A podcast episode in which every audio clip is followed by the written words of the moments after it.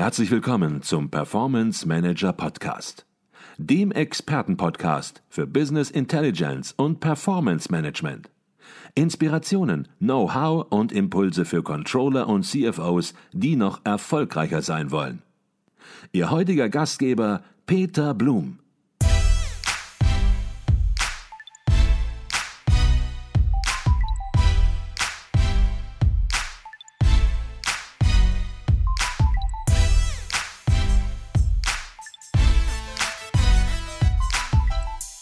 Herzlich willkommen beim Performance Manager Podcast. Mein Name ist Peter Blum.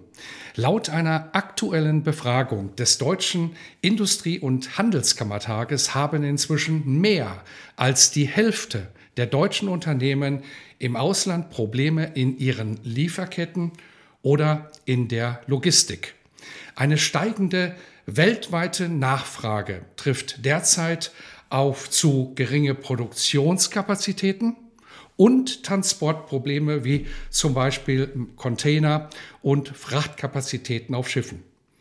Angesichts der Herausforderungen in der internationalen Beschaffung planen der Umfrage zufolge mehr als die Hälfte der Unternehmen ihre Lieferketten anzupassen oder haben dies bereits getan. Ein Unternehmen, das bereits gehandelt hat, ist das Bremer Fördertraditionsunternehmen Latoflex. Und mit Boris Thomas, dem Geschäftsführer von Latoflex, möchte ich mich heute darüber unterhalten, über seine Entscheidung, die Gründe und die Einflussfaktoren. Doch zunächst mal herzlich willkommen bei uns im Performance Manager Podcast, Boris Thomas.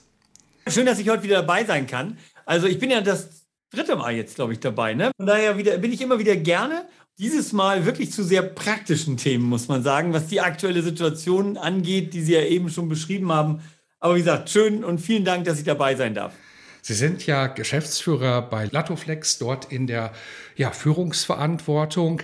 Sie sind darüber hinaus bekannt als Speaker und auch als sehr erfolgreicher Buchautor. Sie haben inzwischen ein zweites sehr erfolgreiches Buch veröffentlicht und darüber wollen wir natürlich heute auch sprechen, ganz zum Schluss des Podcasts. Aber zunächst mal sprechen wir übers Business, über Latoflex. Jetzt sagten Sie es gerade, Sie sind zum dritten Mal bei uns im Podcast und von daher natürlich vielen auch schon bekannt. Aber für die neuen Hörer sollten wir vielleicht es so machen, dass Sie zunächst nochmal sich vorstellen, aber auch über Latoflex, damit wir wissen, worum geht es überhaupt.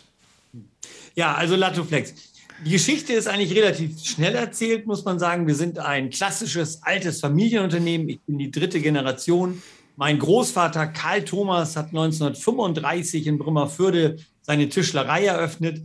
Das wäre alles gar nicht so spannend gewesen. Natürlich war es für unsere Familie spannend, dass Großvater Karl eine Tischlerei eröffnet hat. Der spannende Punkt, eben Latoflex, ist 1957 gestartet. Da haben nämlich mein Vater und mein Großvater zusammen mit einem Freund aus der Schweiz, dem werten Hugo Degen, haben die drei Herren zusammen eine Erfindung gemacht, eben den ersten Lattenrost der Welt, die Mutter aller Lattenroste. Und das war so die Initialzündung.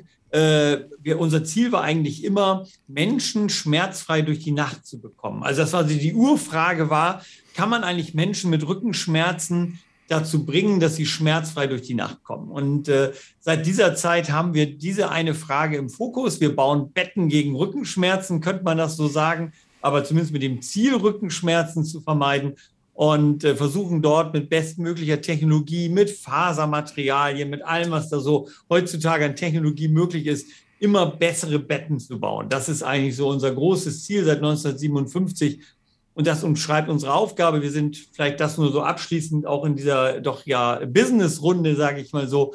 Wir sind, äh, unser größter Exportmarkt ist seit dem letzten Jahr China. Wir haben äh, über 80 Niederlassungen in China, die sehr erfolgreich expandiert sind, auch in der, in der Corona-Zeit. Ist jetzt unser größter Exportmarkt. Und äh, so sind wir rund um den Globus tätig, äh, um aktiv zu sein gegen Rückenschmerzen. Das ist, glaube ich, alles, was man zu Latoflex wissen muss. Mhm. Vielleicht können Sie auch zu sich noch ein bisschen sagen, Herr Thomas. Sie sind nicht nur Geschäftsführer von Latoflex, sondern ich sagte das eben auch noch in vielen ja, Nebenfeldern sozusagen tätig und als Speaker und als Buchautor auch sehr, sehr erfolgreich. Vielleicht können Sie ein bisschen was auch dazu noch sagen. Ja, klar, gerne. Also ich bin äh, seit bestimmt über 20 Jahren auf den Bühnen auch zu Hause. Ich halte Vorträge. Ich bin äh, unter Vertrag bei einer der besten deutschen Speaker-Agenturen, bei der Fünf-Sterne-Redneragentur, äh, die mich immer erfolgreich vermitteln für Vorträge auf Unternehmerkongressen und Veranstaltungen, Firmenveranstaltungen. Äh, weil eben meine, mein Punkt ist eben, ich bin nicht Berater in dem Sinne klassisch, sondern ich bin eben Unternehmer und erzähle aus der Praxis und den Erfahrungen der Praxis. Und aus diesen Praxiserfahrungen haben sich jetzt auch zwei Bücher entwickelt, die ich im Campus Verlag, einem ganz wundervollen, für mich der beste deutsche Business Verlag, muss ich deutlich nochmal sagen, als, auch als Autor vom Campus Verlag, machen einen tollen Job. Ich habe also im Campus Verlag zwei Bücher veröffentlicht aus meinen Praxiserfahrungen. Ein erstes Buch, Fang nie an aufzuhören, über das Thema Krise und wie gehe ich mit Krise um, was ja ein Dauerthema ist, nicht nur in Corona. Und zum anderen fang, ähm, ähm, Teile die Wolken und finde den Weg, ein Buch finde ich auch passend zur Zeit, ist auch ein Corona-Projekt von mir gewesen. Dieses zweite Buch ist im ersten Corona-Jahr entstanden, vor zwei Jahren, ähm, äh, über das Thema, wie komme ich wieder zurück zur Klarheit? Weil das war ja eigentlich eine Hauptherausforderung oder ist wahrscheinlich immer noch eine Hauptherausforderung. Äh, die Welt ist total im Aufruhr, alles läuft durcheinander. Meine Pläne kann ich fast wöchentlich, ja, teilweise täglich überarbeiten, wenn ich mir die Energiekosten angucke bei bestimmten Branchen äh, und kann alles schreddern, was ich mir im letzten Jahr mal für das, für das Jahr überlegt habe wie komme ich da zurück in einen Zustand der Klarheit? Und da habe ich halt ein zweites Buch äh, von geschrieben, das es auch bei Audible als Hörbuch gibt, was ich ganz toll finde, so dass man dann auch das hören kann. Also ja, das sind so Dinge, die ganz erfolgreich laufen. Mhm. Und über das aktuelle Buch, da werden wir auch gleich noch sprechen. Und was besonders spannend ist bei beiden Büchern und natürlich auch bei Ihren Vorträgen, Sie sind nicht im, ich sage das mal so ein bisschen salopp, esoterischen unterwegs, sondern die beide Bücher haben auch einen ganz klaren Latoflex-Bezug, Latoflex-Hintergrund. All das, was in den Büchern verarbeitet wird, ist natürlich auch im Business-Alltag für viele ein Thema und von daher eben auch eben sehr volle Literatur, wenn es darum geht, eben Entscheidungen beispielsweise im Unternehmen zu treffen oder Krisen in Unternehmen, schwierige Situationen zu bewältigen. Auch darüber sprechen wir ganz am Schluss nochmal. Jetzt sagten Sie es eben, Sie exportieren nach China. China ist ein ganz wichtiger Markt für Sie. Auf der anderen Seite ist es natürlich auch so, dass Sie wie viele Unternehmen weltweit auch importieren, Komponenten für Ihre Produkte entsprechend im Ausland Ausland produzieren lassen. Das hat sicherlich verschiedene Gründe. Können Sie gleich vielleicht nennen, warum irgendwann mal auch diese Entscheidungen getroffen worden ist. Aber Sie haben jetzt eine Kehrtwende gemacht und haben gesagt, Mensch, wir wollen wieder in Deutschland und vielleicht sogar in Bremerförde produzieren. Was war das für ein Schritt? Wann haben Sie sich für diesen Schritt entschieden? Und vielleicht auch, was sind das für Komponenten, die früher im Ausland produziert worden waren? Also das ist natürlich eine sehr komplexe Frage und da wird es wahrscheinlich auch bei keinem Unternehmen eine einfache Antwort drauf geben. Ich glaube, dass wir äh, eine Zeit hinter uns haben, mit, äh, wo es eigentlich egal war, wo man produzierte. Ich fasse das mal so ganz grob strategisch zusammen. Und natürlich ist es auch bei uns so gewesen, dass wir Komponenten, ich sage jetzt mal ein Thema Stoffe beispielsweise weltweit bezogen haben für unsere Matratzen. Sie teilweise auch in China haben nähen lassen. Äh, und das klappte ja auch hervorragend über viele, viele Jahre, muss man auch sagen, für fast alle Branchen. Ich bin auch ein großer Freund, das möchte ich am Anfang vielleicht nochmal klarstellen, auch für die Hörer hier bei Ihnen. Ich bin ein ganz großer Freund dieser Arbeitsteilung und ich glaube, die werden wir auch weiter haben. Diese Spezialisierung, dass bestimmte Dinge, bestimmte Komponenten in bestimmten Regionen so ihren Hauptsitz haben, dort Know-how angesammelt wird, das hat ja enorme Produktivitätsschübe fast gegeben über die letzten Jahrzehnte. Und so war es bei uns auch. Wir haben allerdings dann auch immer wieder festgestellt, und das liegt vielleicht auch in der Eigenart von Latoflex, wir sind eher eine Manufaktur. Also wir haben ein, ein, ein sehr breites Spektrum. Und äh, was wir beobachtet haben, und das ist vielleicht der spannendste Auslöser, noch weit vor Corona, ich habe viel, ich bin auch in der IAK sehr aktiv, in den Regionalausschüssen, in der Vollversammlung, haben wir viel darüber diskutiert, auch mit Industriekollegen. Und wir haben schon vor Corona eins beobachtet. Durch die zunehmend intelligenteren Produktionsverfahren Stichwort Digitalisierung in der Produktion, dieses, was man mal so Industrie 4.0 nannte oder so, glaube ich, hieß das mal, hatten wir plötzlich einen Effekt, dass die Lohnkosten und die, ich nenne das jetzt mal so, diese Overhead-Kosten, die noch so oben drauf kommen, relativ, ich will nicht sagen egal wurden, aber sie wurden weniger dominant, um es mal so zu beschreiben. Und für uns war das dann plötzlich, haben wir festgestellt, wenn man da mal wirklich nachgerechnet hat, und zwar nicht nur jetzt in diesen extremen Bedingungen, die wir gerade haben, sondern auch schon vor Corona, haben wir festgestellt, Mensch, mit den ganzen Produktionsverfahren, die uns zur Verfügung stehen, haben wir auch eine Chance, in Deutschland Konkurrenz, wettbewerbsfähig zu produzieren, wenn wir diese neuen Verfahren der Fertigung auch wirklich nutzen, weil dann relativ ich sage jetzt mal so Kosten-Nachteile unseres Standortes. Seien wir ehrlich, mal, wir sind ein Hochsteuerland. Also Deutschland ist jetzt ja nun, hat ja nun einen der höchsten Steuersätze der Erde. Wir sind ein Hochlohnland. Und ich will das gar nicht kritisieren oder bewerten, aber es ist Fakt, dass es so ist. Und äh, wenn ich dann konkurrenzfähig weltweit etwas anbieten will, wie Latoflex eben ist, wir haben in fast allen Ländern der Erde irgendwo, zumindest in Europa, haben wir irgendwo Niederlassungen, da muss ich schon ein bisschen gucken, dass ich auch konkurrenzfähig im Preis bleibe, auch wenn wir natürlich als Premium-Produkt eine andere Ebene haben. Und das waren so ein bisschen die Auslöser. Und wir haben jetzt sukzessive uns die Lieferketten angeguckt, wurden natürlich nochmal bestärkt jetzt in der Corona-Zeit, ist nochmal zu. Und jetzt vielleicht, aber vielleicht für die Hörer hier auch nochmal ein ganz wichtiger Punkt. Ich hatte kürzlich ein Interview mit dem NDR äh, fürs Radio, ein Interview zum gleichen Thema. Und die fragten dann nämlich auch, ja, dann holen Sie doch alles zurück.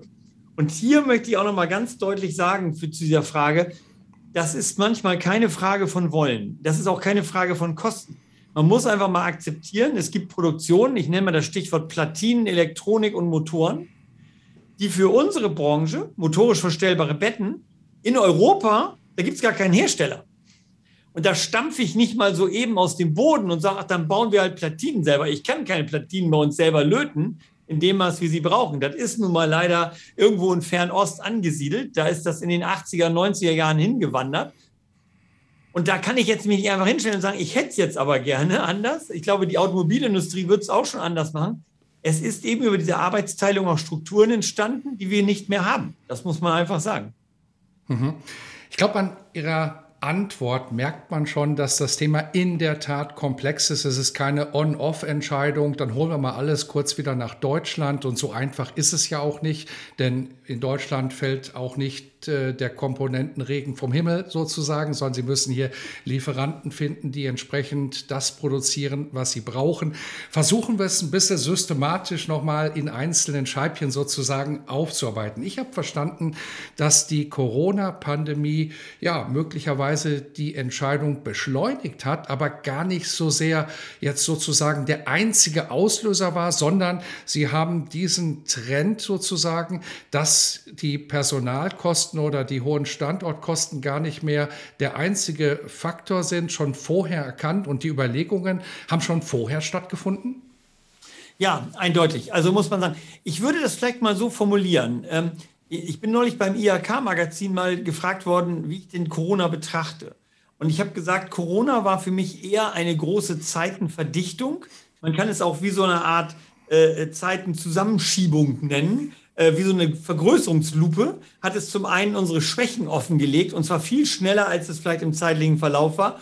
Und Corona hat Abläufe, die wahrscheinlich so oder so passiert wären, plötzlich nach vorne geschoben. Wir haben eben im Vorgespräch über das Thema Digitalisierung unserer Arbeitsplätze gesprochen. Bei mir steht hier jetzt auch ein komplettes Videostudio mit Audio-Mischpult. Ohne Corona würde das hier nicht stehen. Vielleicht hätte das irgendwann mal hier gestanden, aber nicht so schnell und so plötzlich. Und so war das jetzt hier auch. Also wir haben, äh, die Auslöser sind eindeutig langfristige Trends. Äh, ja, Corona verstärkt es und der Krieg in der Ukraine mit all den Verzerrungen im, im Preisbereich der Logistik, die ja wirklich irre sind, auch im Energiebereich, haben dann auch nochmal eine Verstärkung verursacht. Aber seien wir ehrlich, die Grundfrage, wo produzieren wir, wie produzieren wir, wie, wie extrem kann man unsere Lieferketten eigentlich noch dehnen und strecken, die haben wir uns vorher. Und die wurden auch in Industrieausschüssen bei IHKs und Co. wurden die immer diskutiert. Und da hat Corona eigentlich nur so ein bisschen Feuer unter den Hintern gemacht, jetzt mal wirklich das Ding nochmal wirklich neu anzugucken.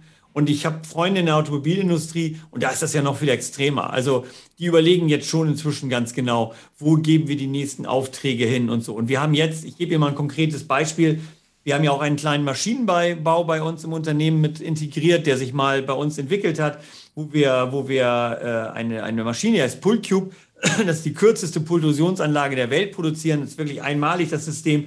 Aber auch da haben wir zum Beispiel Unternehmen, die sagen, ja, wir haben, wir haben bisher immer unsere Pultrusionsteile aus China oder sonst wo bezogen. Wir haben uns jetzt überlegt, mit eurer kleinen Maschine, weil die halt so klein ist, können wir sie bei uns in die Halle integrieren, hier in Deutschland und können wettbewerbsfähig produzieren und haben das Ganze nahe vor Ort. Also auch das sind plötzlich Entscheidungen, wo wir, wo wir sonst nie in Frage gekommen wären, rein aus Kostengründen nicht, plötzlich Leute sagen, ach, dann machen wir es, glaube ich, lieber selbst. Und die haben da so eine coole Maschine. Der Lieferant ist in Deutschland, Bremerförde ist relativ gut zu erreichen von überall her. Da kann man mal hinfahren, da gibt es keine Zeitverschiebung. Das sind plötzlich ganz wichtige Faktoren. Mhm. Und Sie haben es ja auch gesagt, Bremerförde war schon immer Ihr Produktionsstandort. Sie hatten da eine Produktion, dort wurden Lattenroste, dort werden Matratzen gefertigt und von dort wieder ausgeliefert, entsprechend auch weltweit. Es waren Komponenten natürlich, die Sie importiert haben. Was waren das für konkrete Komponenten, die Sie in der Produktion benötigt haben aus dem Ausland? Also, fangen wir, gehen wir mal so ein bisschen der Reihenfolge nach durch, ohne Anspruch auf Vollständigkeit. Aber so von der Reihenfolge. Metall. Wir sind keine Metallbude. Also klar, wir sind eine alte Tischlerei. Holz, jetzt Glasfaser sind unsere Metiers. Metall haben wir nicht. Das müsste man neu aufbauen. Da haben wir immer äh, schon einen Lieferanten in Polen gehabt. Und da sage ich jetzt einfach mal so, der bleibt da auch, weil von uns aus ist Warschau relativ gut zu erreichen. Gut, jetzt über den Ukraine-Krieg kann man vielleicht nochmal neu drüber nachdenken, aber da würde ich sagen, das ist ein altes Familienunternehmen in den Polen, machen einen fantastischen Job seit über 20 Jahren. Das ist so ein Komponentending, wo ich sagen würde, könnte man jetzt nochmal nach Deutschland holen, ist für mich im Moment aber kein kritische, kritischer Punkt. Äh, kritisch ist für uns ganz schwer, äh, und das können wir, das habe ich eben schon erwähnt, ist das ganze Bereich Elektronik und Motoren etwa die Hälfte, jeder zwei, jedes zweite Latoflex-Bett hat eine motorische Verstellung. Das heißt, und wir haben jetzt seit Monaten Lieferengpässe mit Motoren aus, äh, aus Asien. Die kommen teilweise aus China, die kommen teilweise die Platinen noch woanders her. Äh, man kennt die Situation, wer da mal so Bilder sich angeguckt hat, muss man einfach mal googeln, so Webcam-Bilder von den chinesischen Häfen der letzten Monate. Da sind kilometerlange Lkw-Schlangen und irgendwo sitzen da unsere Motoren drin. Also wir haben endlose Verzögerungen gehabt, was dazu führte, wir mussten in den letzten Wochen leider immer mal wieder Kurzarbeit verhängen in der Produktion, wie die Automobilindustrie auch, weil wir plötzlich keine Motoren mehr hatten. Das war also wirklich nicht, äh, dann fällt, fällt, fällt, fällt die Hälfte unserer Fertigung in sich zusammen. Und da haben wir im Moment auch ein Problem, in Zukunft etwas anders zu machen. Ich mache ein anderes Beispiel, Schaumstoffe.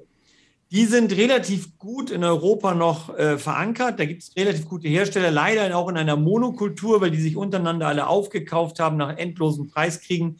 Haben wir eigentlich nur noch zwei oder drei Hersteller von Schaumstoffen für Matratzen in ganz Europa. Die kommen alle aus denselben Buben. Und eine, und jetzt komme ich zu so einer, so einer lokal gemachten Sache, das kann man dann überhaupt nicht mehr kontrollieren.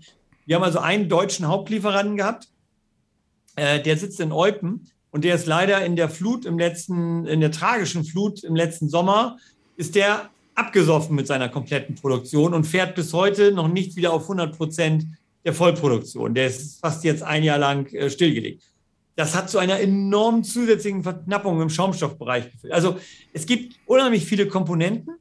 Was wir im Moment natürlich gucken, ist, dass wir alle Lieferanten bei uns durchscannen, sind die erreichbar? Wie sicher sind die? Wir, wir stellen uns völlig neue Fragen in der Lieferantenrisikobewertung.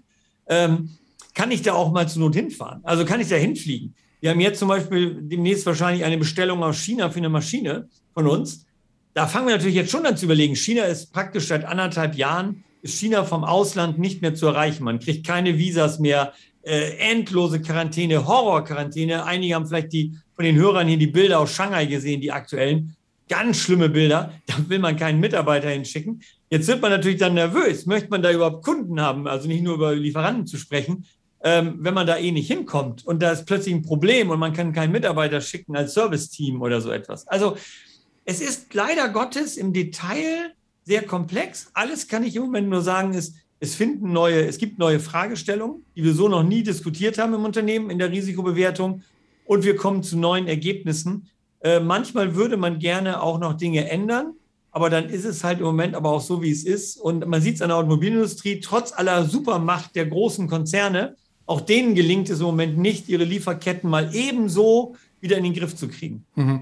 Ich glaube, auch aus dieser Antwort merkt man, es ist im Detail, so wie Sie sagten, komplex und eine einfache On-Off-Entscheidung ist es definitiv nicht. Ich glaube auch bei allen Fragen, die wir besprechen werden, das wird auch komplex bleiben. Vielleicht fangen wir bei der Seite der Komponenten an, die alternativlos im Ausland äh, beschafft werden müssen. Sie hatten die Elektronikkomponenten. Das sind ja existenzielle Dinge, wichtige Dinge bei Ihnen, denn niemand bestellt bei Ihnen ein Brett mit ein paar Latten rosten, sondern es geht, Sie hatten es angesprochen, darum, besser zu schlafen, Rückenschmerzen zu vermeiden, zu beseitigen. Und das ist meist natürlich auch mit einem beweglichen Motorrahmen verbunden.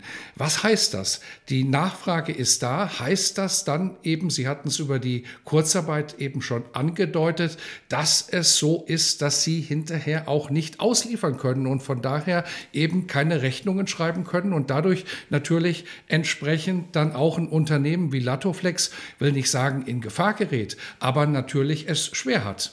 Ja, also definitiv, man merkt natürlich aufgrund Ihrer Frage, Sie haben gleich das Kernproblem genannt, Rechnungen schreiben. Äh, also mein Controlling sitzt mir da schon ein bisschen im Genick, äh, weil wir natürlich auch Liquiditätsplanung und ähnliche Dinge basieren auf Rechnungsausgängen. Das kann man sich auf den Kopf stellen.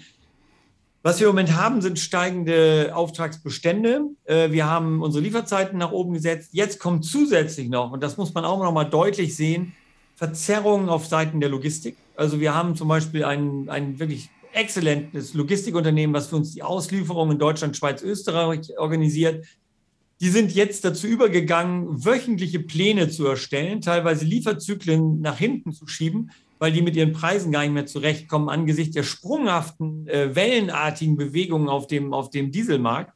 Und ähm, also von daher haben wir von vielen Seiten gerade echte abenteuerliche Zeiten. Ich, worüber ich froh bin, muss ich sagen, also zu normalen Zeiten würde ich sagen, das tötet uns hier gerade.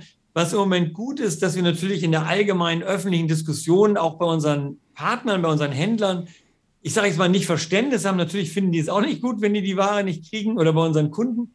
Aber es gibt zumindest im Moment ein großes Verständnis dafür, wenn wir mal sagen, komm, das kommt jetzt eine Woche später, das kommt zwei Wochen später. Ist nicht schön, wir wissen das. Ich sage mal so ein klassisches Beispiel, um das mal sehr praktisch, ich bin ein sehr praktischer Mensch. Wir haben zum Beispiel, dann hatten wir Motoren und dann fehlte uns, das ist total irre, seit Monaten haben wir damit Verzögerung. Ich weiß nicht warum.